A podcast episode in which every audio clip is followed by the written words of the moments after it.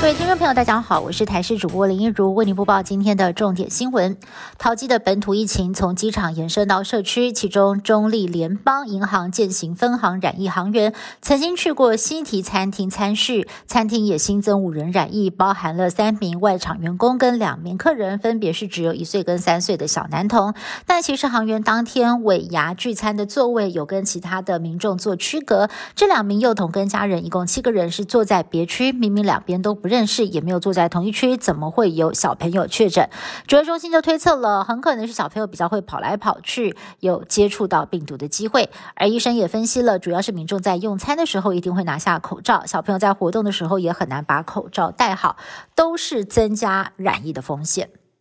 桃园的本土疫情现在病毒已经多点散开了，歌友会传播链又新增了两例确诊个案，其中一人是歌友会成员。计程车司机的女朋友六号被框列一采阴性，已经先隔离，因此对社区的威胁比较小。但是令人担心的就是按一七七七零，就是这位计程车司机女友的小孩，因为呢跟确诊司机没有同住，非亲密接触者，两个人接触的时间跟可传染期刚好差一天，当时只被列为自主健康管理，这段时间都还有到餐厅上班，没有想到十二号发病，今天确诊，对社区恐怕又造成了威胁。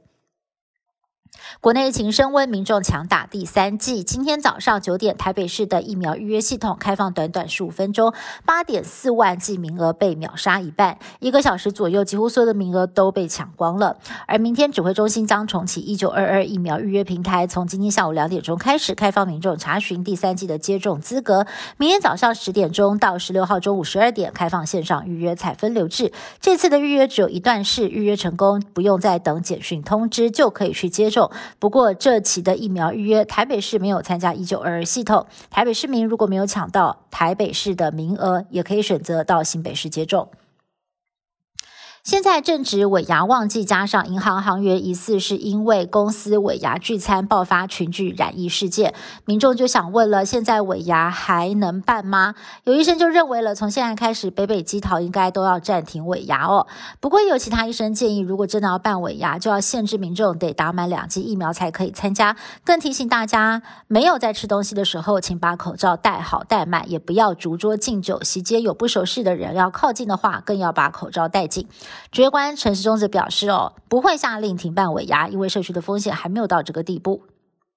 世界球王乔科维奇因为没有接种疫苗，遭到澳洲拒绝入境。十号他在听证会中胜诉，恢复签证。不过，澳洲移民部长霍克在今天再度取消了他的签证。霍克表示，他是在考量各方提供的资讯之后，才做出了这项符合大多数人公众利益的决定。根据澳洲法律，这代表乔帅有可能被禁止入境澳洲长达三年的时间。不过，乔帅仍然有机会上诉。外界认为，乔科维奇明明知道确诊了，还出席公开活动，而且还没有任何。的防疫措施。另外，乔科维奇对澳洲政府提交的旅游史申报不实，这些都是错误示范，已经触法，也是造成澳洲当局决定要再次取消乔科维奇签证的原因。